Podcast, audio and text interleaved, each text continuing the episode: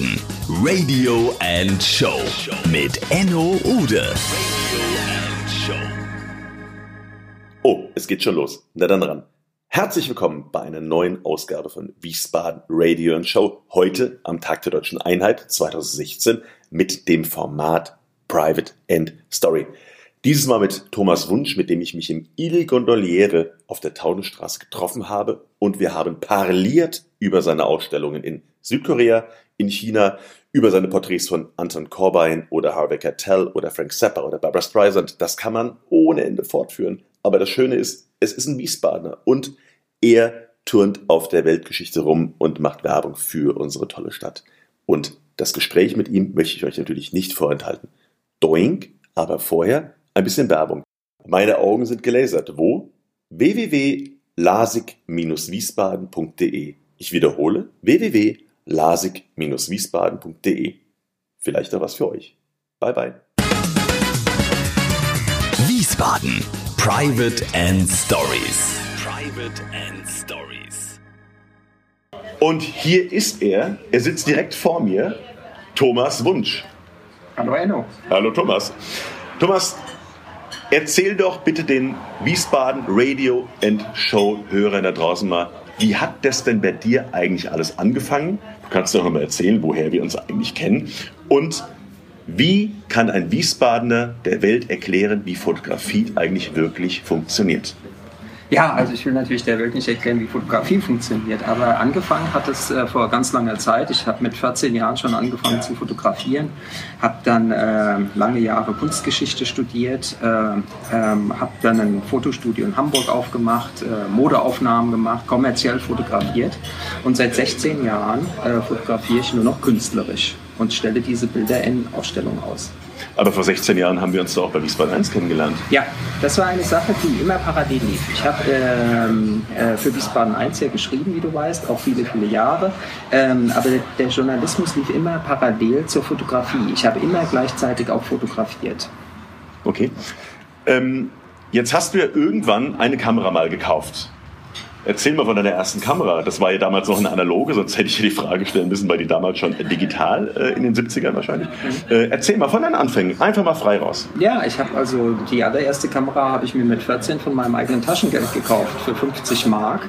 Was war das für eine? Äh, Kodak Instamatic. Äh, mit einer, da hat man eine Kassette reingelegt und brauchte nur draufdrücken, alles automatisch. War für einen 14-Jährigen genau das Richtige.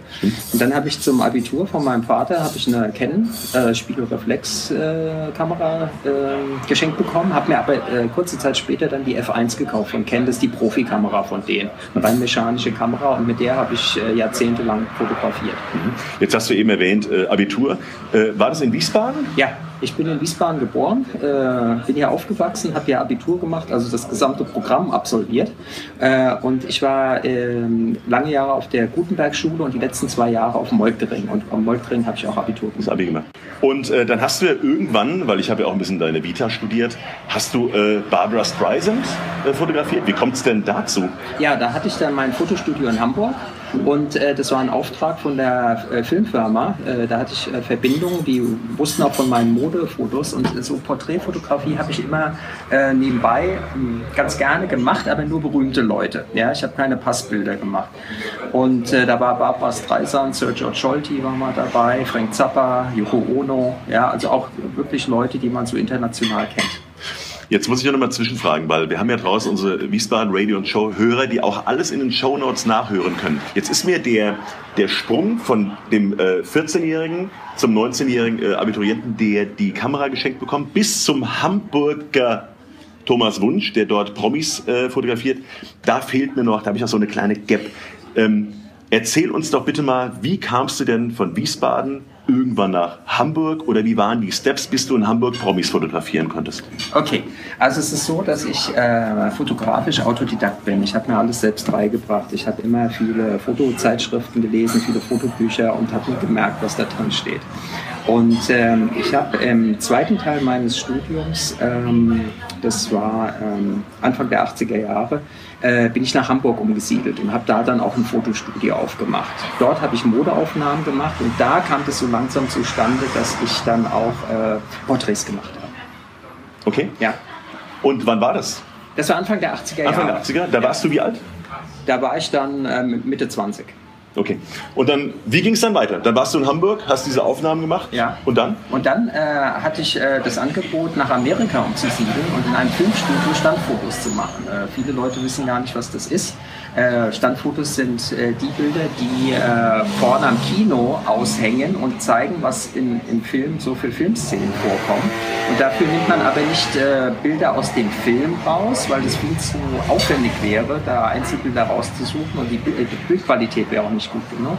Das macht immer ein Standfotograf nebenbei, ähm, aber nicht während gefilmt wird, sondern während der Probeaufnahmen. Ja, weil die okay. Kamera ja auch Geräusche erzeugt, das will man nicht im Film hören. Und das habe ich jahrelang gemacht. Das ist ja krass. Also du bist jetzt von Wiesbaden, wo du Abi gemacht hast, nach Hamburg, ja. hast dann ein Angebot bekommen nach Übersee, ja. bist dann nach Übersee. Genau. So, und jetzt erzähl mal, wo warst du denn? Wo warst du da? Also ich, also ich war äh, äh, viele Jahre in Seattle und viele Jahre in New York. Ich habe in beiden Städten gearbeitet. Das Filmstudio war in Seattle basiert. Ne? Und äh, ich bin anderthalb Jahre auch nach New York gegangen, habe dafür gearbeitet und hast dann diese Standfotografien gemacht. Genau. Ähm, lange Jahre kam dann, ich meine, ich muss jetzt mal in deiner Story so ein bisschen weitergehen, weil das ist ja so ein Aufstieg und äh, kam dann irgendwas Chinesisches oder wann kam China oder? Ja, das war auch so eine Entwicklung. Also ich habe ja im Jahr 2000 angefangen mit der künstlerischen Fotografie und ähm, wurde dann auch ein paar Jahre später mal von der Wiesbadener Galeristin gefragt, ob ich ausstellen wollte und habe gesagt, nee, erstmal nicht, habe gar nicht genug äh, gute Bilder äh, dafür. Äh, zu dem Zeitpunkt hat die äh, Münchner Plattenfirma ECM bereits äh, meine Bilder als äh, CD-Cover verwendet. Das ist eine Sache, die schon 2000 losging. Ne? Und ECM ist jetzt eher Klassik oder eher... Ja, die ECM ist vor allen Dingen im Bereich Jazz und neue Musik unterwegs. Okay. Und wenn man jetzt sich nicht mit dieser Musik befasst, kennt man die Firma auch nicht. Aber es ist eine sehr gute Firma. Und ähm, ja, 2005 habe ich dann mit Ausstellungen angefangen. Ja, und das hat sich immer weiterentwickelt. Ich hatte plötzlich immer mehr Ausstellungen jedes Jahr. Ähm, dann hatte ich vor drei Jahren habe ich ein ähm, Stipendium bekommen vom Kunstmuseum Peking. War dann zehn Wochen in Peking, habe dort viel fotografiert, über 10.000 Fotos gemacht und hatte auch dort im Museum eine Ausstellung. Ja? In Peking? In Peking. Und ja. wie lange ging die? Äh, die Ausstellung ging so sechs Wochen, das Übliche. Ja? Äh, also Ausstellungen in, in Galerien, Kunstvereinen und Museen gehen im Allgemeinen so zwischen vier und acht Wochen. Ja? Und äh, vor zwei Jahren hatte ich genau dasselbe, auch wieder ein Stipendium, äh, auch wieder zehn Wochen und bin nach Südkorea, nach Seoul. Okay. Vom äh, Museum of Contemporary Art war das ausgeschrieben. Und da hatte ich dann auch am Schluss, habe ich auch wieder viel fotografiert, am Schluss dann auch dort wieder eine Ausstellung. Also so hat sich das international alles so entwickelt. Äh, ich hatte jetzt dieses Jahr, Anfang äh, Februar, hatte ich eine zweimonatige Ausstellung in New York zusammen mit Weiwei in einer Galerie. Ach was. Ja. Und das müssen wir verlinken. Ja. ja. vielleicht haben wir das nächste Mal Ei bei auch bei uns hier am Mikrofon. Das ist nicht auszuschließen. ja. Der Thomas bringt den mit. Ja, denn ich hatte, als ich in Peking war, habe ich Ei bei daheim besucht. Der durfte damals nicht äh, ausreisen, dem haben sie ja den Pass weggenommen. Ja. Und äh, dann bin ich einfach zu seinem Haus gegangen, habe geklingelt und gesagt, hallo, hier bin ich. Und dann hat der, der Assistent mich reingebeten und ich konnte mich eine Stunde mit Ei unterhalten. Das ist nicht dein Ernst? Das ist wirklich mein Ernst. Da gibt es auch ein Beweisfoto, wo er und ich nebeneinander in seinem Garten brauchen wir. Das brauchen das wir. Ich ja. Wenn ich das meinem Onkel erzähle. Ja. Ähm, aber dann erzähl doch bitte mal, weil das will ich jetzt gerne ein bisschen breiter machen, das Thema. Äh, wie war das Gespräch mit Al-Bawai? Ja, das war gut. Also ich bin äh, Ai Weiwei Fan, also ich mag seine Kunst sehr äh, gerne ähm, und ähm, wusste also auch viel über das, was er gemacht hat oder auch aktuell macht. Und äh, damals hatte er gerade eine Ausstellung in Hongkong und ähm, ich wusste auch, was er da ausgestellt hat und darüber habe ich äh, das Gespräch angefangen mit ihm, äh, damit er auch sieht, dass ich mich mit ihm beschäftigt habe, nicht irgendein Hansel bin, der da ankommt.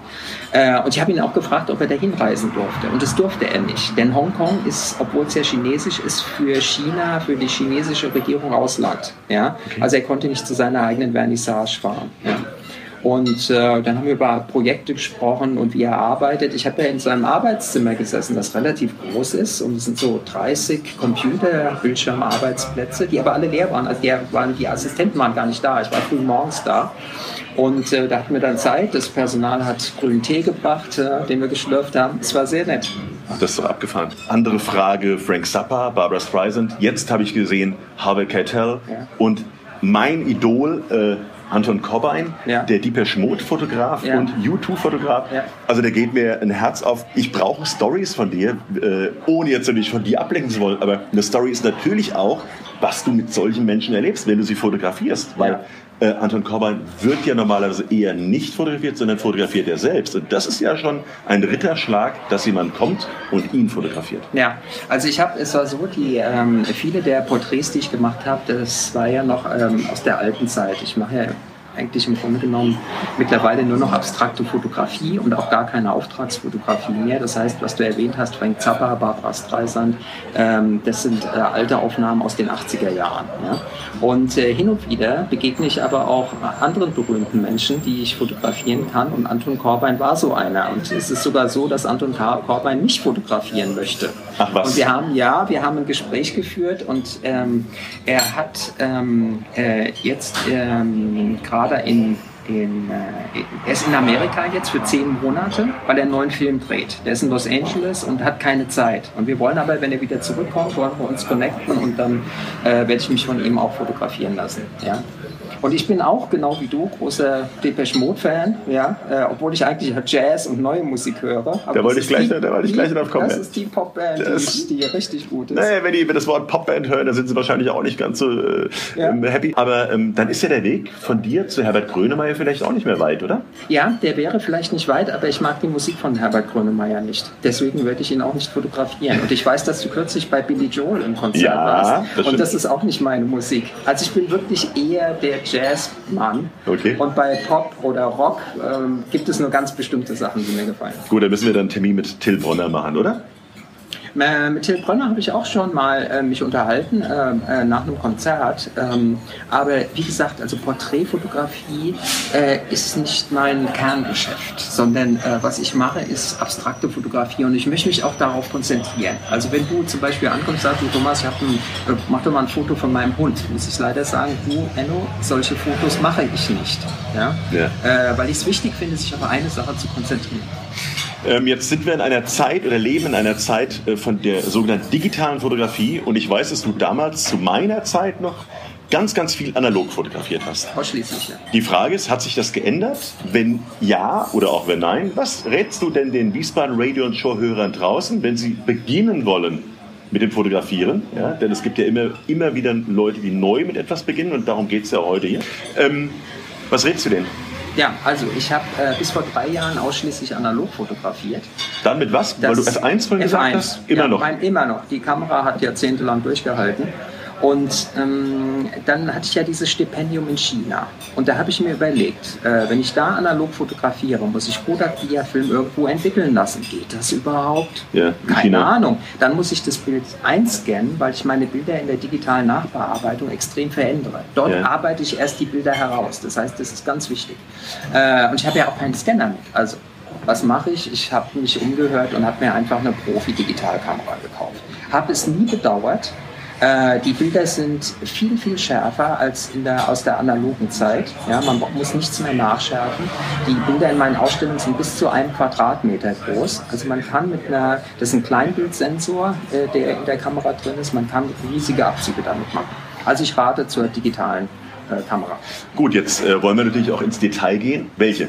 Also, ich habe mir die Canon 5D Mark III gekauft. Ah, gut, Ja. das ist natürlich auch ein Schmuckstück. Äh, das oder? ist wohl wahr. Da ja. werden einigen jetzt auch die Herzen aufgehen. Ja, und ich habe dafür nur ein Objektiv, was viele auch skurril finden, Ja. äh, weil ich ausschließlich im ähm, Telebereich arbeite. Das heißt, ich von habe bis Brennweite? 70 bis 300 äh, Canon ähm, Telezoom. Da gibt es auch eine äh, Profi-Ausführung und die habe ich mir gekauft, weil man muss darauf achten, das Objektiv macht das Bild, nicht die Kamera. Die Qualität des Bildes, die Wiedergabequalität hängt von dem Objektiv ab und da sollte man nicht sparen.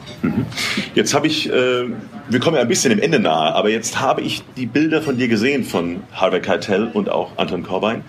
Ähm, erzähl uns doch mal eine Story hinter den Bildern. Was ist denn bei den Porträts passiert im Hintergrund, was man vielleicht teilen könnte? Also äh, im Allgemeinen ist es so, äh, das habe ich auch immer so erlebt, auch bei Frank Zappa, dass die, diese Menschen ähm, sehr freundlich sind.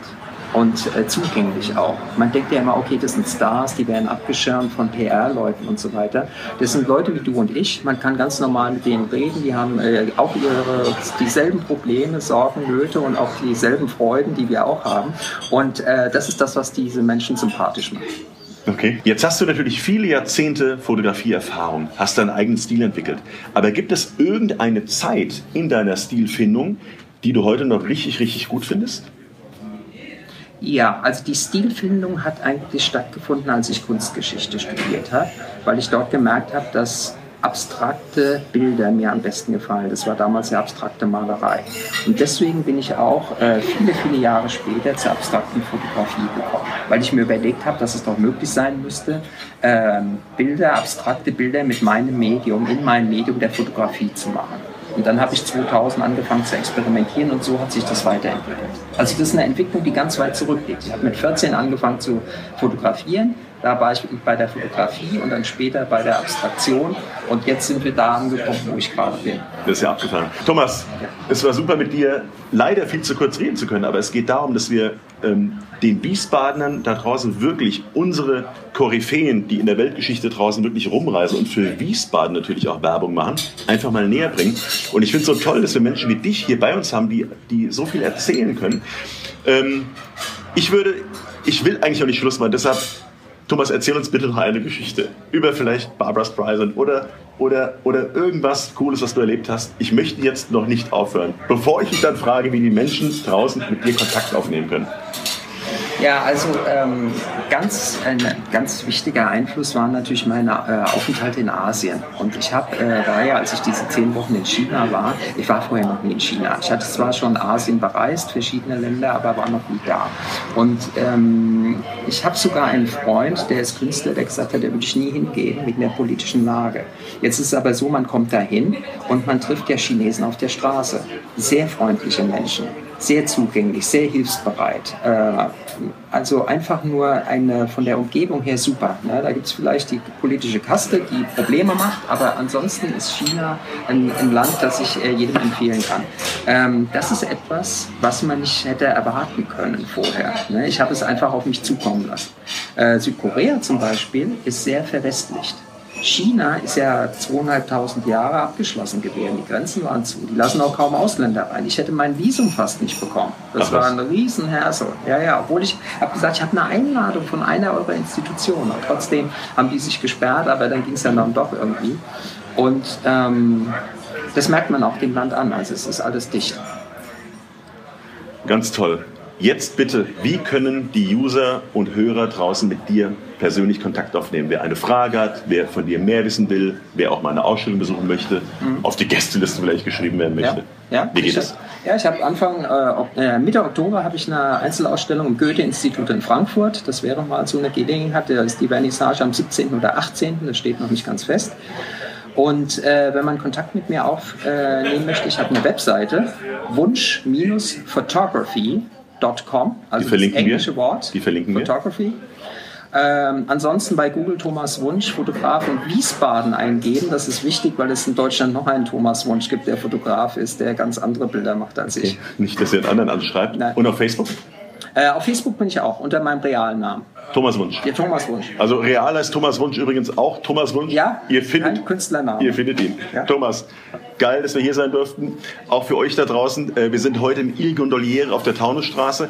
Äh, bedeutet natürlich auch, wir wollen den Wiesbadenern Wiesbadener näher bringen in eine Institution in Wiesbaden. Dementsprechend gehen wir auch in Lokalitäten, die am Ende mittags vielleicht ein bisschen lauter sind. Hoffentlich hat die Sprachqualität für euch gereicht, aber wir möchten das Live-Gefühl wirklich auch in den Aufnahmen drin haben. Deshalb, der ein oder andere LKW, haben wir selbst gehört, fuhr vorbei, ein bisschen Gehupe, ein bisschen Motorrad. Aber das Wichtigste war, dass Thomas heute hier war. Thomas, ich sage ganz toll Danke. Gib mir nochmal fünf. Ja. Ihr habt's gehört. Und jetzt geht's rund. Ich wünsche euch einen geilen Tag und liked, was das Zeug hält. Dieses witzige Format von Wiesbadener für Wiesbadener. Euer Enno. Wiesbaden. Radio and Show mit Enno Ude. Radio and Show.